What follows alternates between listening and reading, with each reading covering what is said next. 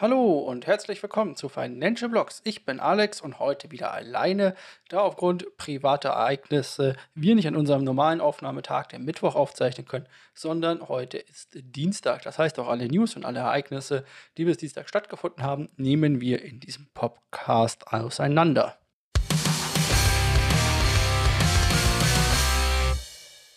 Die wahrscheinlich wichtigste und einzigste News, naja nicht ganz, über die wir die Woche reden müssen, ist der Niedergang von Terra Luna. Das einzigste Spitzenprojekt, Top 10 Projekt im gesamten Market Cap und auch ein großer Liebling hier bei uns in der Show und auch von uns beiden, von Tommy und mir, ähm, ist abgefallen. Nahezu 100% Verlust.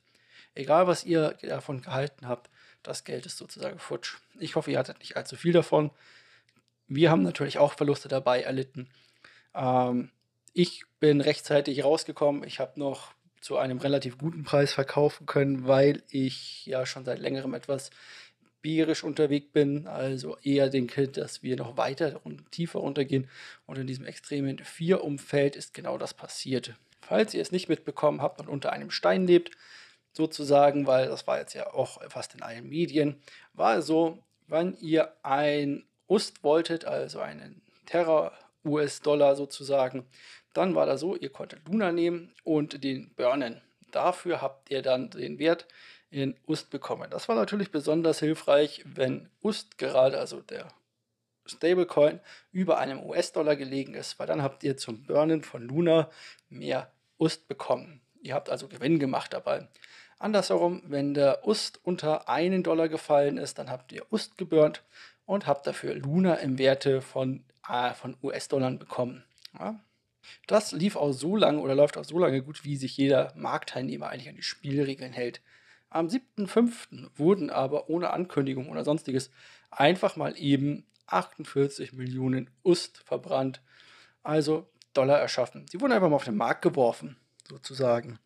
Und das hatte natürlich zur Folge, dass plötzlich der Luna-Kurs und auch der Ostkurs plötzlich total verrückt gespielt haben. Und in derzeitigen vier, in, oder in derzeitigen vier und Marktansichten ist dann einfach das geschehen, was geschehen musste. Jeder wollte möglichst schnell raus. Das ging auch so weit, dass teilweise US Terra, also der Terra Coin, über Stablecoins haben wir ja auch schon mal eine Folge gemacht. Ich glaube, das war sogar die allererste. Dort haben wir den mal erklärt. Ähm, ist UST teilweise auf 1 Dollar und ich glaube 4000 oder 400 Cent gestiegen. Etwas, was sehr, sehr ungewöhnlich ist für einen so großen oder für den größten Coin der äh, Stablecoin in dieser Art und Weise. Und auch beim Rückfall ging das Ganze auch in die andere Richtung. Und man musste schon Angst haben, dass jetzt auch noch UST fällt, obwohl dazu besteht tatsächlich derzeit meines Erachtens nach keinerlei Gründe zu denken, dass, US, äh, dass USDT fallen könnte, also Tether fallen könnte denn dort scheint bisher alles gut zu gehen und auch die riesigen Millionen, die jetzt ausgezahlt wurden und aus dem System genommen wurden, wurden hier verkraftet. Das hatte eine ganze Marktimplosion zur Folge. In den eh schon fallenden Bitcoin-Kurs musste jetzt auch noch die Terra Foundation ihre Bitcoin-Reserven, von denen wir jetzt vor wenigen Wochen berichtet haben, investieren, also verkaufen, um mit Liquidität zu versuchen, den Verfall ihres eigenen Ökosystems zu retten. Und das hat natürlich dafür gesorgt, dass Bitcoin noch mehr gefallen ist. Wir waren teilweise bei 24.000 Dollar für einen Bitcoin. Und ein paar zerquetschte natürlich, wie immer. Ich habe da natürlich für mich privat ein bisschen zugeschlagen und habe ein bisschen was aufgestockt. Nicht ganz bei 24.000, aber war gut. Ähm, konnte ich einen guten Gewinn mitmachen und daraufhin ging es auch irgendwann wieder rauf. Also, Terra ist für mich tot. Das Projekt ist toter als tot. Die Chain wird noch weiterleben, angeblich als Spielplatz für DeFi und so weiter, aber der eigentliche Zweck, diesen Stablecoin zu erschaffen und zu warten und darauf Projekte aufzubauen mit UST, ist, Geschichte. Das seht ihr auch zum Beispiel an dem Beispielportfolio, auf das ich später nochmal eingehen werde oder was hier unser heutiges Thema ist, weil wir da mal einen Blick reinwerfen und mal gucken, wie es so läuft. Dort ist ein nahezu 100% Ausfall von Luna drin. Kommen wir noch zu einer kleinen News oder besser gesagt einem Fakt, den ich noch im Internet gefunden habe. Und zwar hat sich in Texas das von uns tatsächlich schon lange behauptete, dass Bitcoin gut für den Klimawandel ist und auch äh, regenerative Energien unterstützen kann, äh, ist das in Texas tatsächlich jetzt bewiesen worden. Und zwar wird dort oder kann dort Bitcoin Mining als flexible Last eingesetzt werden. Man muss das so verstehen, wenn man keine Ahnung hat von Stromnetzen und so weiter, stellt euch vor, zu wenig Strom oder zu wenig Energie, besser gesagt, ist Mist. Weil wenn das zu wenig ist, dann bricht das System zusammen. Wenn es zu viel ist, ist das aber auch Mist, weil wir die Energie selten speichern können. Ja, wir müssten sie dann in irgendwas umwandeln. Zum Beispiel in reine Wärme über riesige Widerstände. Also wir verbrennen die Energie sozusagen einfach. Dann müssen Kraftwerke abgeschaltet werden. Wenn ein Kraftwerk abgeschaltet wird, nur weil es mal vier Stunden lang ähm, keine Energie benötigt, dann kostet das auch wieder Haufen Geld, das Zeug wieder anzustellen. Und so ist das in Texas zum Beispiel relativ einfach, weil man kann die Bitcoin-Miner einfach ausschalten. Das geht innerhalb von Sekunden, um wieder Energie freizugeben, also die Last zu verringern. Und man kann die Dinger auch innerhalb von ja, nicht mal einer Minute hochfahren. Das ist wahnsinnig schnell und dann laufen die auf Vollbetrieb und ziehen da wieder die Energie. Und so kann man wunderschön Lastspitzen abfangen. Das wurde auch bewiesen ähm, von einem, ja, ich habe es mir aufgeschrieben natürlich, wartet einen Augenblick, äh, vom Bitcoin Texas Blockchain Konzil. Da habe ich, den, hab ich den Eintrag wiedergefunden. Genau, das Bitcoin Blockchain Exil hat das nämlich herausgefunden und hat das festgestellt. Die zweite, naja, nicht News, auf die ich eingehen will, ist eher so ein kleines Marktthema stellt etwas dar, was es so in unserer Geschichte dieses Podcasters nicht gab, auch in der Geschichte von mir, in der ich hier jetzt im Krypto unterwegs bin, gab es das sehr, sehr selten. Und zwar ist der Fear and Greed Index von Bitcoin auf 8 gefallen. Der Fear and Greed Index gibt in einem Wert von 0 bis 100 an, wie die Marktteilnehmer derzeit unterwegs sind oder was sie denken, ähm, wie sich der Markt entwickeln wird oder wie viel Lust, Angst, Chancen sie haben, sehen in diesem Markt, Kryptomarkt und vor allem auf Bitcoin bezogen. Also eigentlich fast nur auf Bitcoin bezogen. Es gibt ihn auch für andere Coins, da heißt er aber anders und ist nicht ganz so bekannt. Aber da wird gemessen zum Beispiel, was gibt es für Tweets, wie sind die Meldungen da draußen, wie viel Geld fließt rein. Also so ein grober Mischmasch aus allem. Und der steht auf 8. Das ist extrem 4. Wir waren auch vorher schon auf extrem 4, aber bis auf 8 fallen sehen habe ich ihn, glaube ich, oder unter 8 nur ein einziges Mal oder zweimal bisher. Das ist also mit der tiefste Wert, den ich so erlebt habe. Das Gute daran ist, immer wenn Bitcoin oder wenn das Ganze auf unter 8 gefallen oder auf unter 10 besser gesagt gefallen ist, konnte man eigentlich sehen, dass Bitcoin kurze Zeit später einen Ausschlag nach oben hinlegt und zwar einen großen denke ich, dass es diesmal auch ein großer Ausschlag sein wird. Ich denke, dass es vielleicht eine kleine Rallye sein kann, um wieder ein bisschen Boden gut zu machen. Ansonsten denke ich aber, dass wir nicht auf ein neues Alltime high klettern werden oder uns großartig über die 35.000 katapultieren werden. Kann ich nicht sehen derzeit. Ich denke eher, wir bleiben bei 30 bis 35.000 und werden dann wieder runterfallen auf unter 30.000 denn die 30.000er Marke, wenn auch hart umkämpft, geht immer wieder verloren und diese Rücksetzer tun in diesem derzeitigen Markt einfach nicht gut. Apropos derzeitiger Markt, derzeit steht Bitcoin im Siebestrageschart bei minus 6,5 Prozent. Wie gesagt, Dienstagabend, den wir hier aufnehmen, den 17.05. Und ich müsste jetzt sagen, das Einzige, was mir auffällt, was ansatzweise ein Plus gemacht hat, ist Maker in den letzten sieben Tagen. Ich könnte euch jetzt auch nicht sagen, warum, aber die haben mal eben 22% dazu gewonnen, sind aber auch schon gerade wieder 3% runter in den letzten 24 Stunden. Aber das macht Maker auf jeden Fall zu dem Coin der Woche.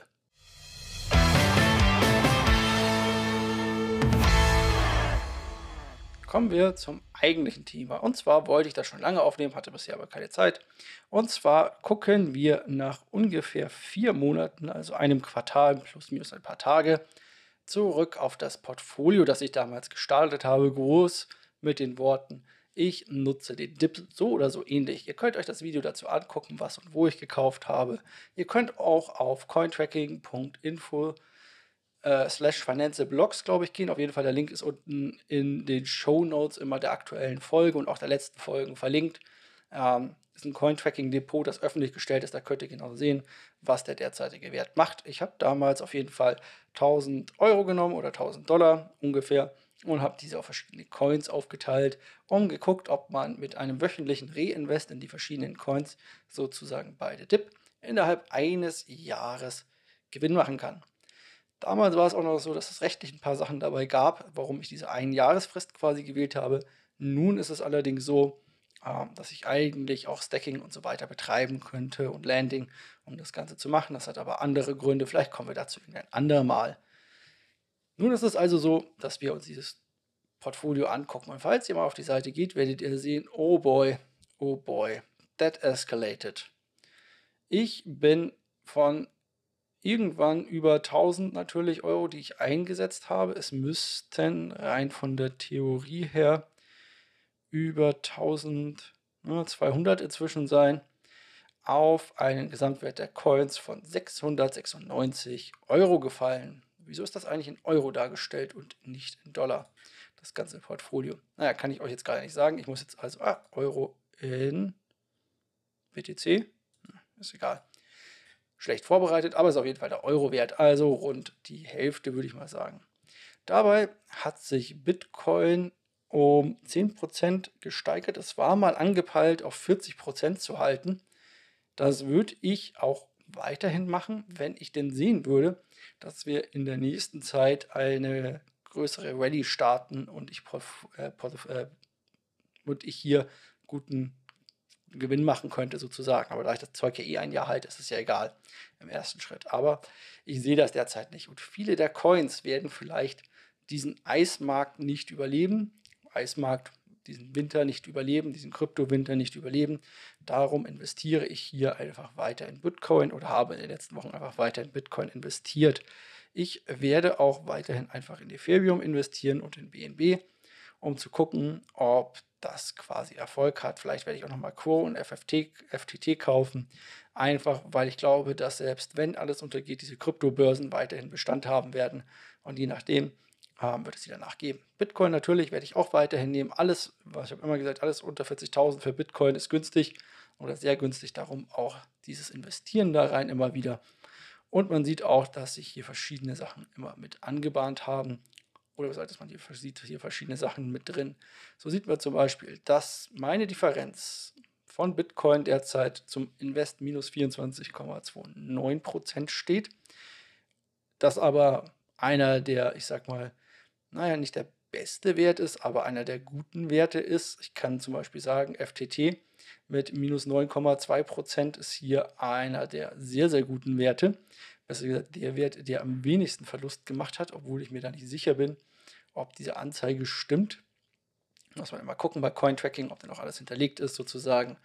Ähm, BNB ist mit minus 31% dabei, aber wir haben natürlich als größten Totalausfall jetzt Luna drin mit minus 100%.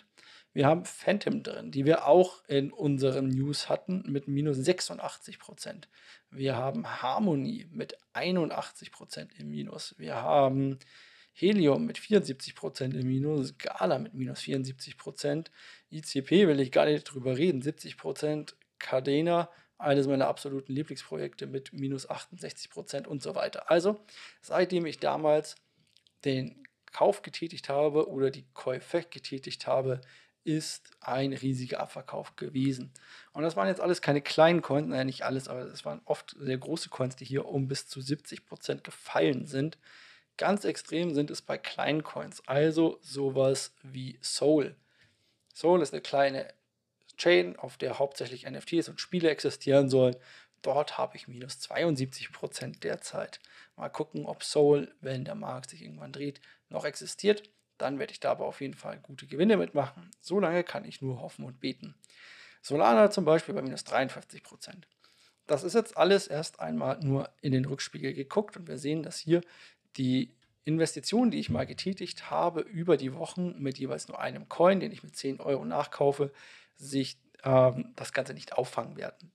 Die Verluste sind alle im Rahmen, das sind alles um die 14 Euro oder irgendwie sowas. Aber insgesamt ist das natürlich, kann man sagen, das Portfolio ist ungefähr minus 50 Prozent von allem, wenn man das so grob überschlagen würde, wahrscheinlich ein bisschen mehr. Wie ist jetzt das weitere Vorgehen oder meine weitere Strategie auch für dieses Portfolio und auch für den Markt? Ich kann in dem Krypto-Portfolio nicht shorten hier. Es ist ein reines Buy-and-Hold-Portfolio. Das war der Plan hier. Ich werde also hauptsächlich BTC weiterkaufen, ETH, FTT, BNB und vielleicht hin und wieder mal ein Solana oder vielleicht auch mal ein Shiba reinwerfen, wenn ich meine, dass es gerade gut ist. Oder ein KCS von KuCoin, einfach um ein bisschen Abwechslung auch mal reinzubringen. Das heißt, ich kaufe weiterhin die großen Coins und ich kaufe die großen Chains, einfach in der Hoffnung, dass diese danach existieren. Denn im Gegensatz zum letzten Kryptowinter sind dort nicht irgendwelche Brücken, also irgendwelche Bridges oder irgendwelche DeFi-Projekte oder sonstiges am Laufen, die ich gekauft habe und die sich dort irgendwie festgesetzt haben, äh, sondern es sind alles Layer Ones und Layer Ones überdauern ein wenig länger als die meisten dieser dann alternden Projekte. An alle, die sich dieses Portfolio anschauen und denken, mein Gott, was mache ich denn jetzt? Oder das ist ja Wahnsinn, jetzt hier in diesen Kryptomarkt einzusteigen. Ja, vielleicht ist es das. Aber ich sage euch, irgendwann muss man auch mal Risiko gehen. In dem Fall hier halt mit dem ganzen Coins, die ich hier gekauft habe. Und ich wollte ein breites, äh, ich wollte breit diversifizieren und habe deswegen ein paar Projekte hier genommen, die vielleicht den nächsten Winter nicht überstehen oder den jetzigen Winter. Wir können natürlich jederzeit ein Umkehren sehen.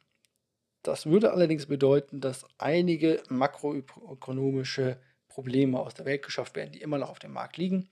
Dazu gehören die Probleme in Osteuropa. Ich glaube, da brauche ich niemandem sagen, um was es geht.